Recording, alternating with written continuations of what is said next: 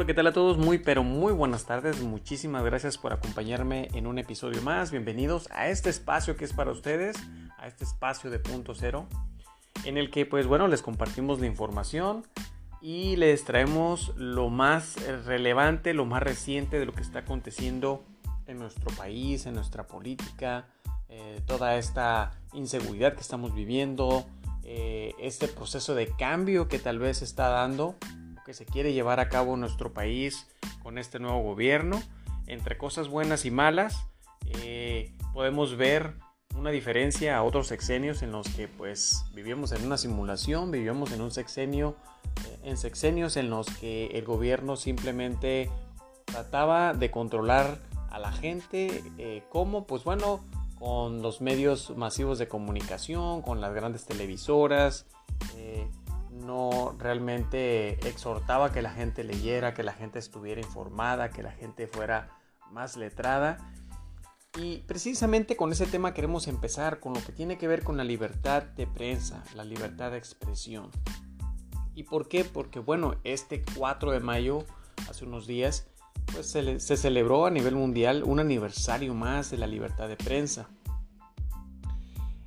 aunque en México nunca ha habido realmente una libertad de prensa porque todos han estado hasta cierto punto amordazados, los que son honestos, los que son eh, comprometidos y devotos a, la información, a la transparencia de lo que se tiene que dar a conocer a la gente.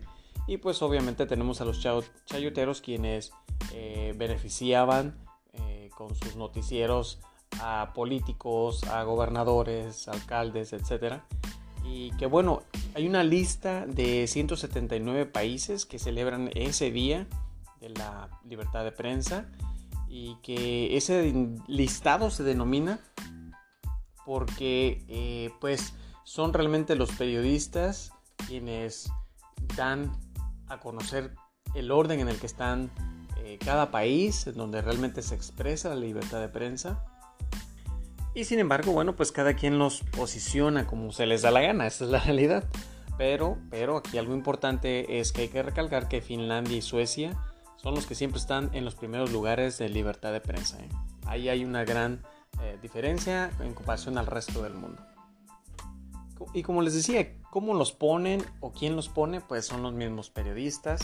Ahí se dice y se habla de lo que es la libertad de prensa. Se menciona que en los países nórdicos es donde realmente se, dan, se da esta libertad de prensa, también en los países europeos. Lo que respecta a los países eh, latinoamericanos, con excepción de Costa Rica, ¿y por qué Costa Rica no? Bueno, pues porque ellos nacieron conociendo la libertad de prensa, la libertad de expresión, han tenido un gobierno que se ha preocupado y le ha invertido a los estudios y a la educación, eh, a la educación de su gente, obviamente. Y ahí en Costa Rica no hay analfabetas. Aquí en México tenemos desafortunadamente 8 millones de analfabetas. Y eso se ha debido a todos esos gobiernos anteriores que propusieron, no, bueno, no propusieron, perdón. Me disculpo por esa metida de pata. Es, eh, prefirieron, prefirieron robar y olvidarse de la importancia de la educación, la importancia de leer, la importancia de, cómo, de saber expresarnos, de poder comunicarnos, eh, para poder hablar con congruencia y con elocuencia nuestras ideas y convicciones, porque para ellos era más importante que existiera una ignorancia, era más importante manipular a la gente, era importante para ellos no tener gente culta, letrada, informada, quienes pudieran o pudiéramos cuestionar, me incluyo sin incluirme, pudieran cuestionar, eh, pues en el caso de las elecciones, por quién votar, exigir cuentas claras eh, y que pudieran cuestionar todas las acciones del gobierno.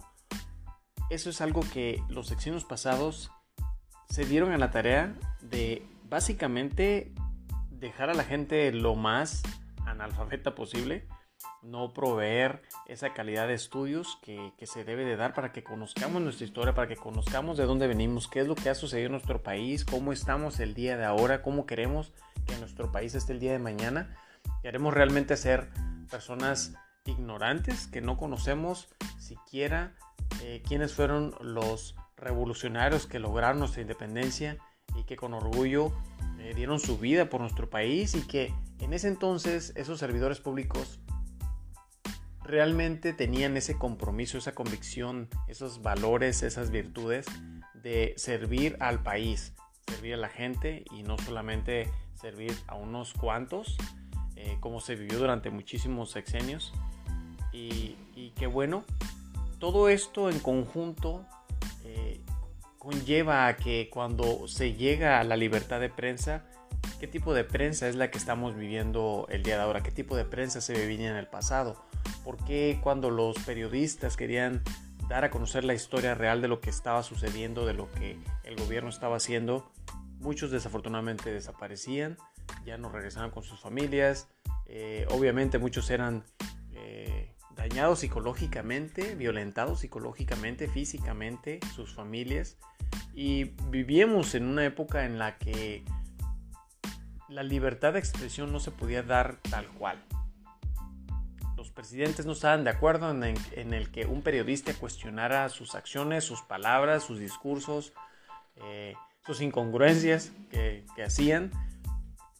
Y eso era porque realmente vivíamos en un país de demagogos, quienes se dedicaban a simplemente eh, durante sus campañas a hacer muchísimas promesas, eh, trabajar para convencer a la gente y una vez estando en el poder pues se olvidaban de todo lo que habían prometido, de todo lo que se habían comprometido y que pues del último que se acordaban era de la gente.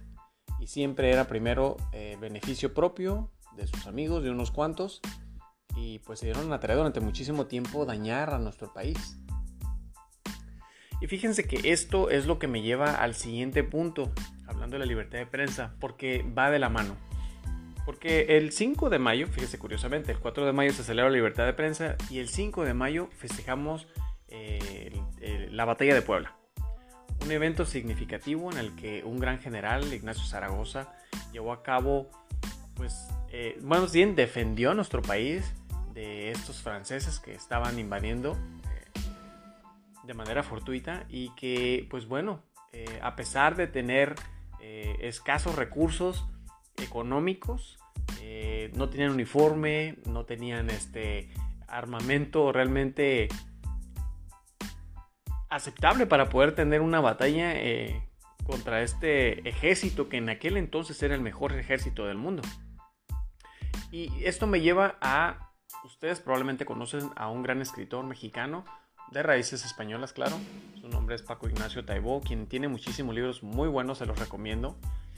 Y, este, y me gusta la manera en que él expresa y expone este evento que se, que se suscitó el 5 de mayo de, 1862.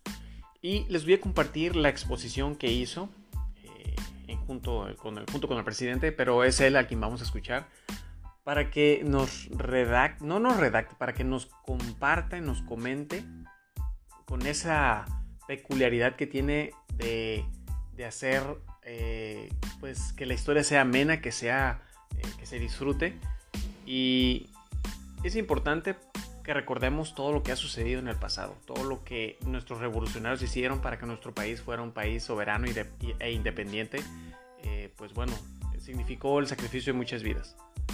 Pero sin más preámbulo, quiero compartirles el audio para que escuchemos esa narración que él hace y disfrutemos de lo que realmente sucedió ese 5 de, de mayo de 1862.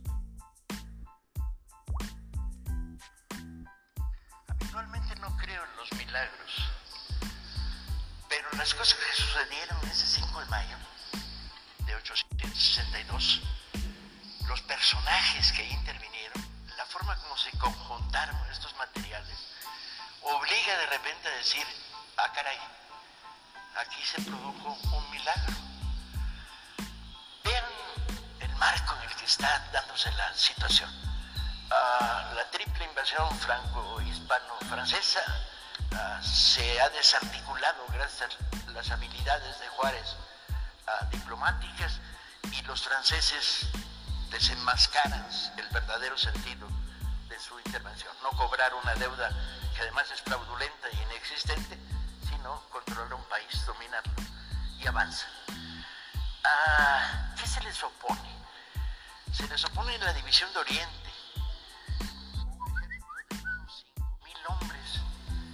Condiciones muy precarias. Leyendo la correspondencia de Zaragoza, descubres que la mitad de ellos no traen zapatos, que no tienen rifles para todos. Hay algunos elementos de solidez en esta división de Oriente. Ven, están ah, los, los compañeros de las brigadas de Zacatecas, de Querétaro, del Estado de México, y sobre todo están sus oficiales. Porque los oficiales de la, de la contraintervención vienen fogueados por la guerra de reforma. Son además leídos y escribidos. Son poetas, tinterillos, con formación política. Son hombres de la reforma. Estos oficiales medios, eh, tenientes, capitanes, mayores, y son la solidez de la división que viene muy desarticulada económicamente, pasando hambres en su retirada desde Veracruz. Ah, Zaragoza trata de frenar a los franceses en Aculchingo sin lograrlo, primera derrota del ejército mexicano, y se repliega hacia Puebla intentando crear un bastión de defensa de la capital, de la Ciudad de México. Se dice, y de repente esto sorprende, que enfrentamos al mejor ejército del mundo. Toda mi vida, antes de haber estudiado el problema en serio, dije, nah, esto es demagogia nacional, esto es el mejor ejército del mundo, eran los franceses que hay. Y cuando empiezas a analizarlo, si era el mejor ejército del mundo. Los batallones que intervienen en esta primera campaña ah, vienen fogueados por la guerra de Italia, la guerra de Crimea, la guerra en Argelia. Mandos medios muy, muy, muy capaces, surgidos de las academias de guerra y un armamento muy superior. El fusil Minué que traen te hace puntería a 700 metros. Piensen de repente cuando dos ejércitos se enfrentan, que el ejército que te dispara desde 700 metros tira y da. Y tú tienes que esperar a que se acerquen a 150 metros para que tus malvados obsoletos rifles Baker que tienes en el ejército mexicano hagan Tienes que resistir 350 metros de ellos disparando y tú sin disparar. Pero además el ejército mexicano con suerte trae Baker. En el ejército mexicano hay espingardas, hay fusiles de, de arcabuces de la época de la guerra de independencia. Y en algunos casos ni eso. Ah, acompañan en la retirada desde Veracruz los artilleros jarochos, muy importantes en esta batalla, van a ser definitivos, porque saben el oficio. Pero el problema es que no hay fusiles para ellos. Atienden la, artillería que se trajo penosamente desde Veracruz. Piensen echarse las cumbas de maltrata empujando cañones de 700 kilos. ¿sí? Y esos eran los chiquitos, porque había unos cañonzotes que se trajeron de Veracruz que subirlos por ese era casi imposible, no había, no había mulas ni hombres que pudieran llevarlos hasta la cima y bajarlos hacia Puebla. Este ejército hambriento, descalzo, mal armado, uh, se va a enfrentar a este sector de los mejores del mundo franceses. El equivalente es el mismo, 5.000 de un lado, 5.000 del otro, hombres. No se mide por cantidad, sino por ca capacidad de fuego. Este ejército hambriento, descalzo, mal armado, uh, se va a enfrentar a este sector de los mejores del mundo franceses. El equivalente es el mismo, 5.000 de un lado, 5.000 del otro, hombres. No se mide por cantidad, sino por ca capacidad de fuego. De un lado, Lorenzés, el general francés, pues es un prepotente y un pedante y en lenguaje de todos los días un tarado. Uh, viene animado por espíritu de grandeza, viene haciendo discursos ridículos desde esta pirámide, imitando a Napoleón eh, cuando estuvo en las pirámides de Egipto, desde esta pirámide hemos conquistado México. La pirámide de un túmulo funerario ahí en Veracruz no daba para más. Y viene con toda la prepotencia de un general en territorio extranjero que la primera vez que choca logra romper rápidamente el frente republicano. Del otro lado, Zaragoza. Zaragoza es todo un personaje. ¿Cómo no lo vamos a querer? ¿Cómo de veras no lo vamos a querer? Es un soldado del pueblo. Trabajaba en una sastrería, ha sido elegido por sus hombres como Guardia Nacional oficial, fue subiendo la escala, estuvo en todas las batallas de la guerra de reforma, ¿sí? humilde, ah, con voz finita, atiplada, no da para mucho para los discursos, ah, lentecitos redondos de miope profundo, no da para mucho para ver de lejos, ah, pero uniformado de una manera súper sencilla, con el paño azul del ejército mexicano, del que tiene uniforme, y un capote ahí viejo que carga sobre sí mismo, y una gorra de quepí, ¿sí? Ah, no usa camisa con entorchados, no tiene rangos, se niega a parecerse a lo que en el pasado eran los generales de la época ah, previa. Se niega, quiere distanciarse, él es ejército del pueblo y lo adora el ejército, lo adora el ejército. El ejército de Oriente, ah, que serían llamados luego por las crónicas francesas los Zaragozas, este, lo adora, porque eh, todo el día está tratando de conseguir comida, tratando de conseguir zapatos, cuidando a la gente, animando, estimulando. Llega a Puebla y se encuentra con una Puebla que no le gustó demasiado. Ah, y haciendo justicia a la historia, si lees las cartas de Zaragoza al ministro de la Guerra Blanco y, al propio Juárez, vais a descubrir que andaba irritado. Se le niega por parte de la oligarquía poblana apoyos, no les dan comida, no les dan dinero, todo lo contrario, ponen reservas. Llega un momento en que Zaragoza dice, dan ganas de voltear los cañones y tirar para adentro. De ese tamaño está su conflicto con la reacción. Y es que el país está cortado. No solo hay una república en defensa de la invasión extranjera, también hay una antirrepública conservadora que ha estado combatiendo con las armas. De hecho, día previo a la batalla, un ingeniero poblano cuyo nombre no he podido descubrir para sacarlo a la luz, este, llega a contarle a los franceses cómo está la disposición defensiva de los fortines de Loreto y Guadalupe. Ese desgraciado, lamentablemente, las crónicas no me han permitido ponerle nombre y apellido. Y Leonardo Márquez, el asesino de campo, está eh, con una fuerza armada de caballería ofreciéndose a apoyar a los franceses en las afueras de Puebla. Así la situación, el, el momento se vuelve terrible.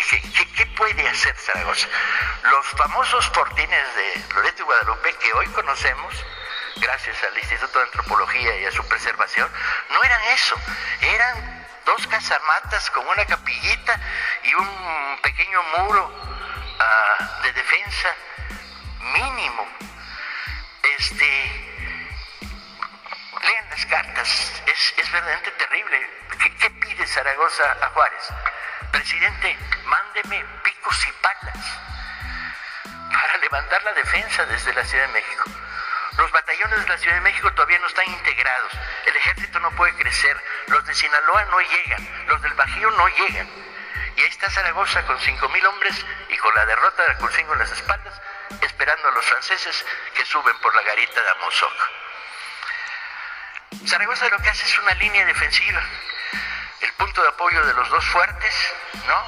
Con la artillería jarocha que logró jalar, los batallones que más confianza le dan, y una extensión de la línea que termina con las pequeñas caballerías que tiene, que no son gran cosa, y la división que no es tal de oaxaqueños que comanda Porfirio Díaz. Por cierto que la división de oaxaqueños trae un tercio de lo que debería traer. Dos tercios murieron un mes antes en un accidente cuando explotó un polvorín. O sea, están mermados al 30%.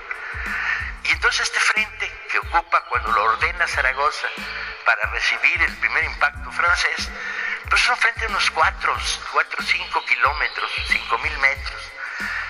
Uh, amenaza lluvia. ¿Y qué hace Zaragoza?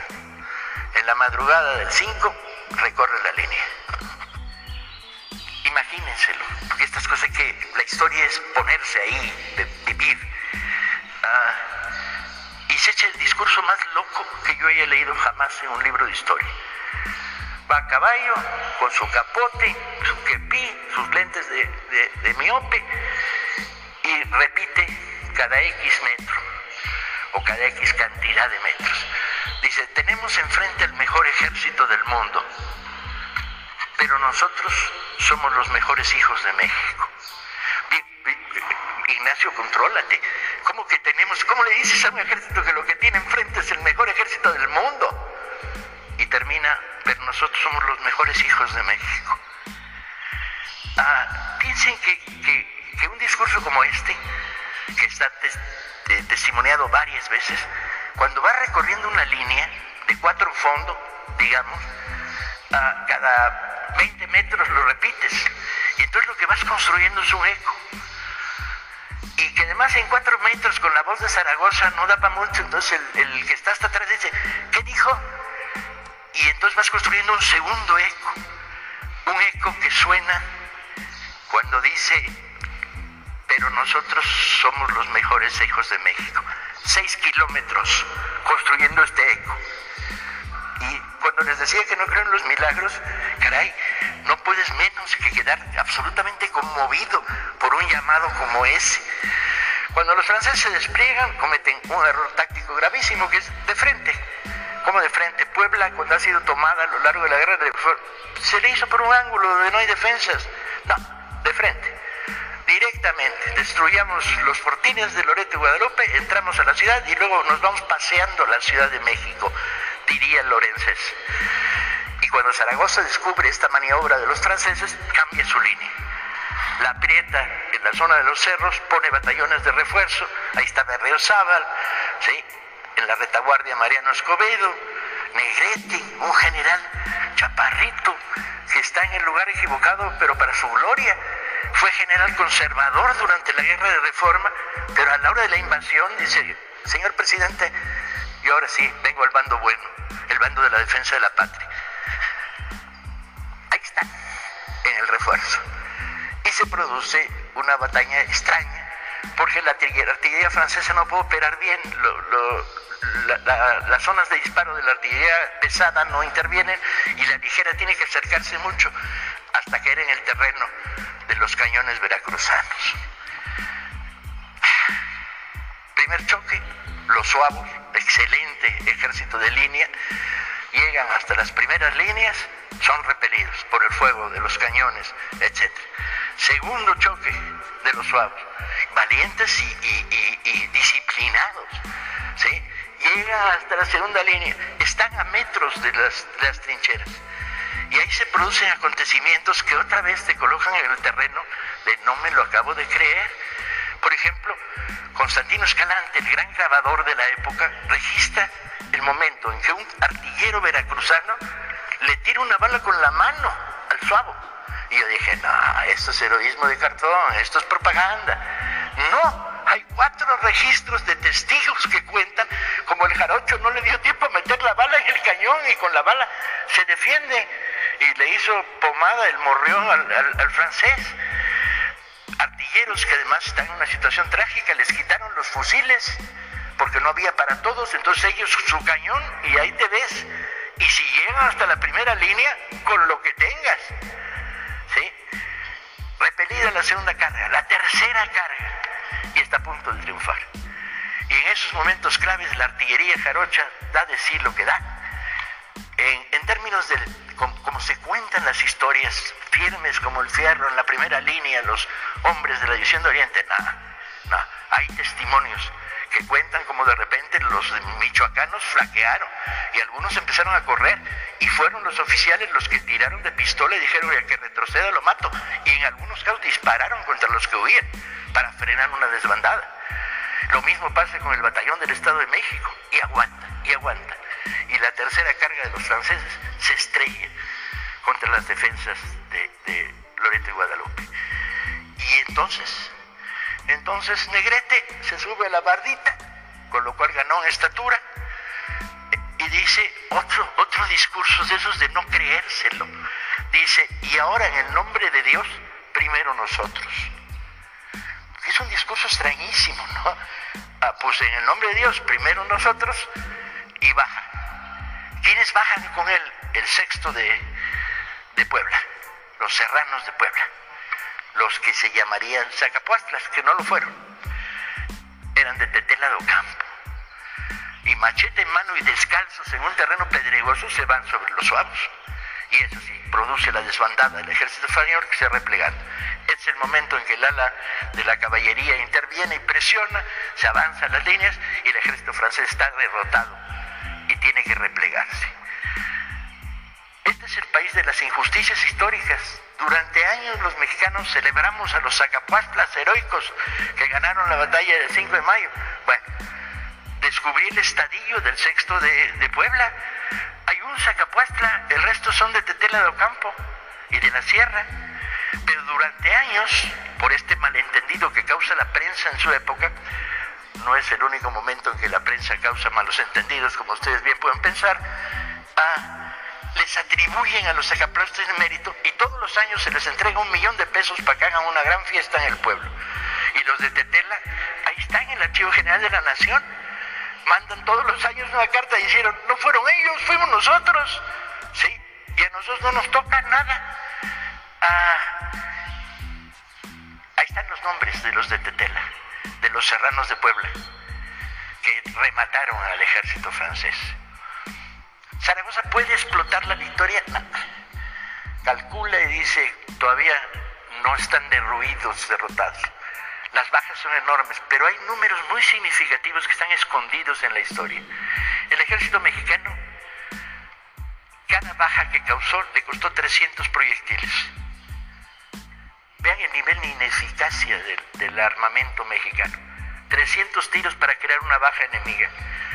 La distancia con los fusiles franceses.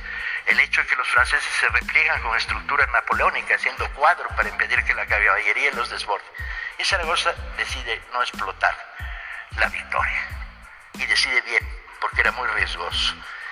Sin embargo, se produce otro de los elementos del milagro del 5 de mayo, que es, ¿cómo se sabe esto?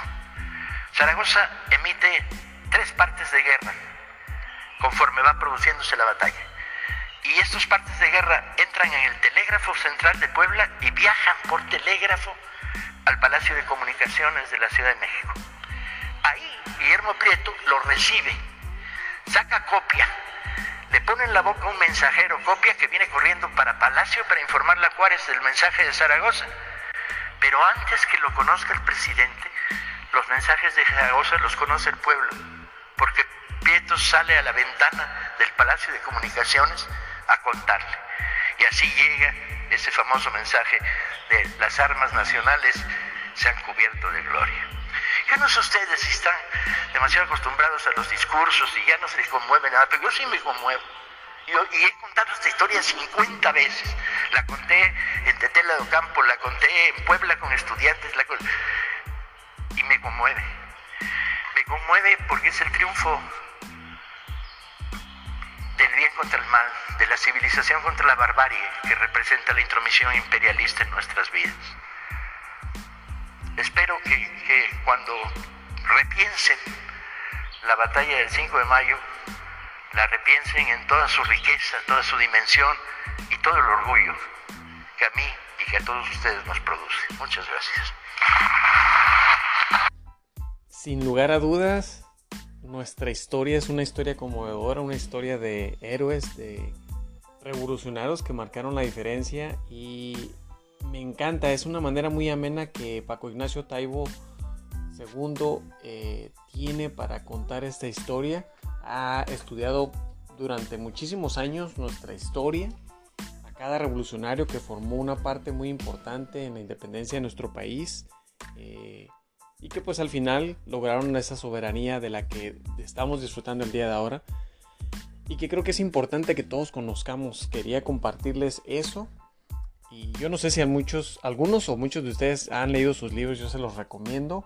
Está la temporada de Sopilotes, que es la decena trágica de Madero, está Patria, que es un, son tres tomos que le tomó de creo que 10 años poderlos eh, terminar y redacta toda, toda nuestra historia de reforma, la independencia y todos estos eventos que marcaron la historia de nuestra historia.